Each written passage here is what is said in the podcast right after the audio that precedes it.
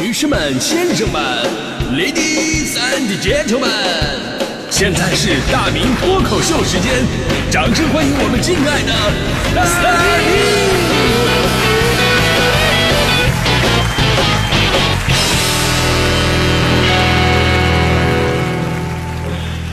好，欢迎各位来到今天的大明脱口秀，我是大明啊。其实我们这一代人啊，就是在论坛里边泡大的。这个是互联网时代最常见的一种了解世界的工具以及社交方式，啊，这种看似比较原始的互联网形态呢，在今年其实依然非常流行，因为每个人呢都需要有这么一个平台来学习跟交流。我平时逛的比较多的呢是虎扑，虎扑的一大特点就是你在篮球区。聊天啊，你不管聊哪个明星，到最后都会落到这个詹姆斯跟科比的身上，然后就发展成两边球迷对骂。这足球区也是一样，就不管什么内容，最后都会集中在 C 罗跟梅西谁更强的问题上，然后两边球迷开始对骂。就这么多年，只有那么一个帖子，我看的是，呃，说什么内马尔碾压了梅西跟 C 罗，终于让梅罗的球迷联合到一起，集体去骂了内马尔的球迷。开个玩笑啊！其实虎扑论坛呢，在论坛里边做的是非常好的了。虽然说什么人都有吧，但是呢，你随便看看，确实也能长一些知识。但这么多年来啊，我逛过那么多的论坛，真正能让我感觉奇葩林立的，不是说钢铁直男聚集的虎扑，也不是文艺青年云集的榕树下，也不是虚假美女荟萃的猫扑，包括现在的什么小红书，我都看过，都能接受。啊，哪儿都有奇葩，这很正常。但是有那么一个论坛，堪称是奇葩集中营。这什么论坛呢？就是汽车论坛。汽车论坛，我可能代表了一大部分逛汽车论坛兄弟们的一个诉求。就呢，我经常会去看看法拉利啊、迈凯伦呐、玛莎拉蒂啊、迈巴赫呀、宾利、天悦、劳斯莱斯、库里南啊这些车的一个新款报价，然后去研究他们的性能啊，这个车的零百数据啊，发动机最大扭矩啊，把这些知识掌握之后呢，然后同学聚会、朋友聚会的时候能用得上，你知道吗？啊，你们知道吗？有一种帅气叫兰博基尼，有一种高雅叫玛莎拉蒂，有一种动力叫布加迪，有一种速度叫 F 一，有一种霸气叫宾利，有一种现实叫我什么都买不起。所以每次朋友都对我特别的敬佩。哎，你看那穷是穷啊，他知道的还特别的多，对吧？但是我这样的，在汽车论坛里边是最正常的人群。男人爱车跟女人爱化妆品都是一样的，天性使然。即便是不买，咱们看一看也是一种赏心悦目。而除了我们这种围观群众之外呢，就有很多的奇葩存在了。我简单的总结了几大类型啊，汽车论坛里边的几大奇葩类型。一种呢是，我该买什么车型？其实对于很多购车人士来说啊，第一个问题就是这个，我该买什么车？这本来呢是再正常不过的问题了。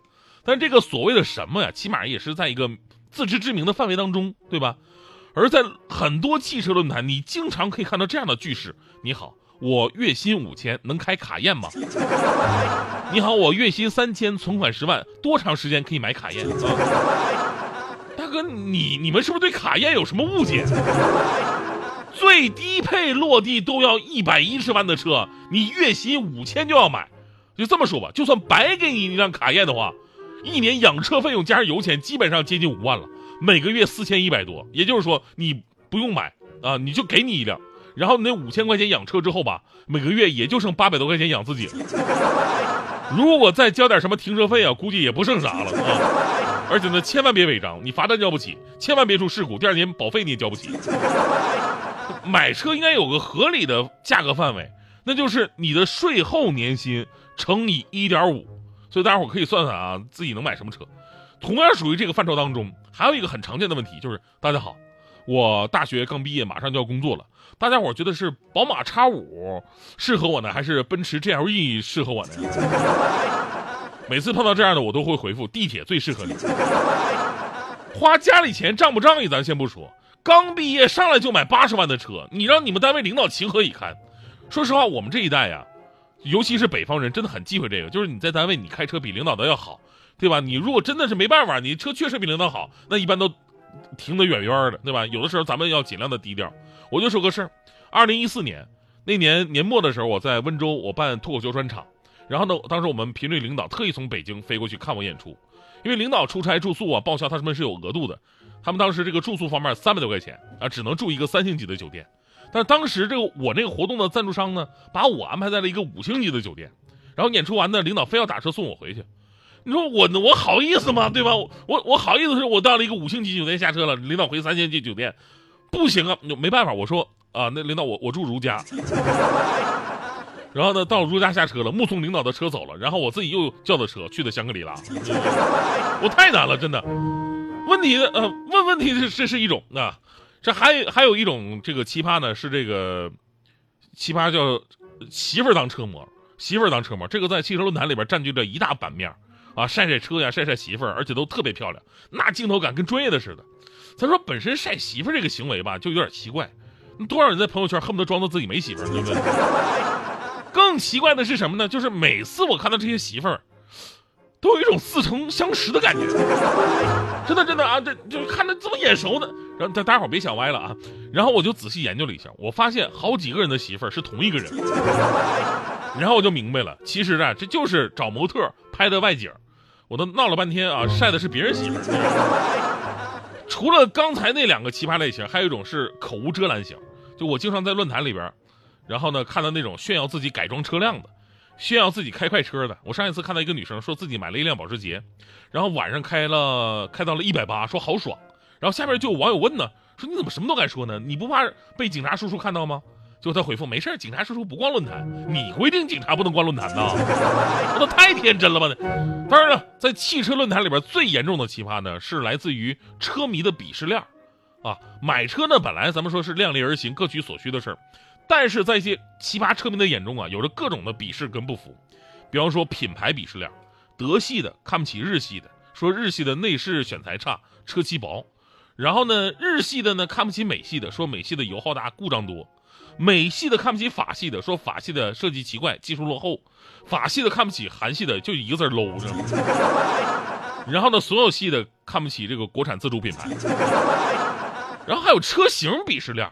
轿跑型 SUV，也就是像宝马 X6 这种的啊，鄙视旅行车，说旅行车提速慢；旅行车呢鄙视 SUV，说你操控差；SUV 鄙视轿车，说你视野不好。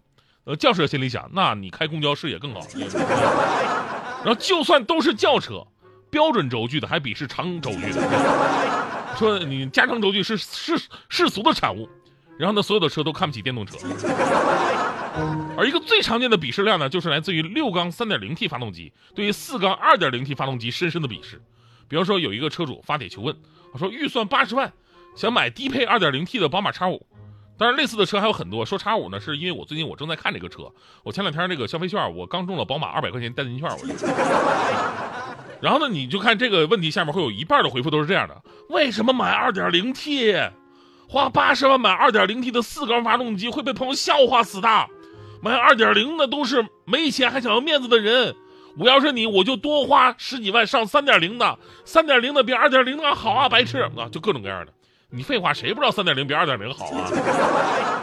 我还知道别墅比普通住宅好呢，我住得起吗？我对不对？还有那个说什么宁可多花十几万上三点零的，等你宁可多花十几万的时候，那你要不要再宁可多花十几万再弄一个保时捷啊？这个对吧？你再宁可多花那么一百来万弄个库里南啊？这说的可轻松了。这位就八十万预算，很可能之前人家最开始只想买辆 Q 五，真的真的。咱们说这玩意儿够用就得了，对吧？每个人买车的目的不一样，有的人呢家用代步，有的人呢翻山越岭，有的人开车四平八稳，有的人呢就是喜欢超车。所以什么性格的人就有适合自己性格的车，找到自己合适的够用就行，喜欢就好。就你们在旁边总是说什么啊，起步弹不出去呀，一百四以内还行，再往上给油就费劲了，咱你要飞呀？我的天，还一百一百四往上给你超速不罚钱呢。所以呢，有的时候啊，咱们逛逛论坛，看看每个人在里边充当的角色，人间百态一览无遗。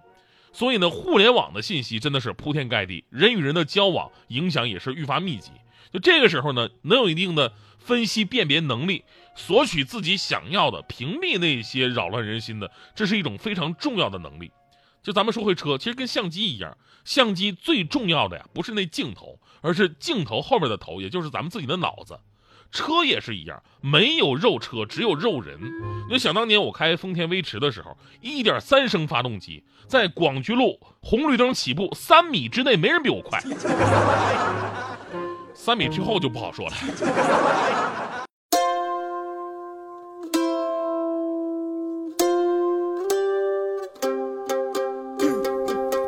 还记得那场音乐会的烟火，还记得挤的人潮把你推向了我，游乐园拥挤的正是时候，一个夜晚坚持不睡的等候，一起泡温泉奢侈的享受，有一次日记里愚蠢的困惑，因为你的微笑幻化成风。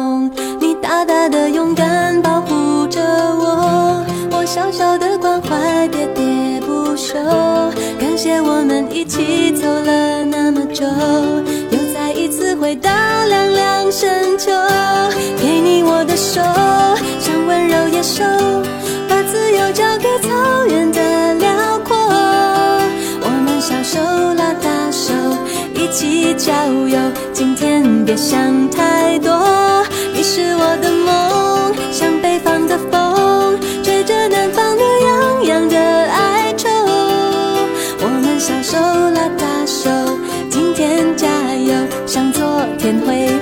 so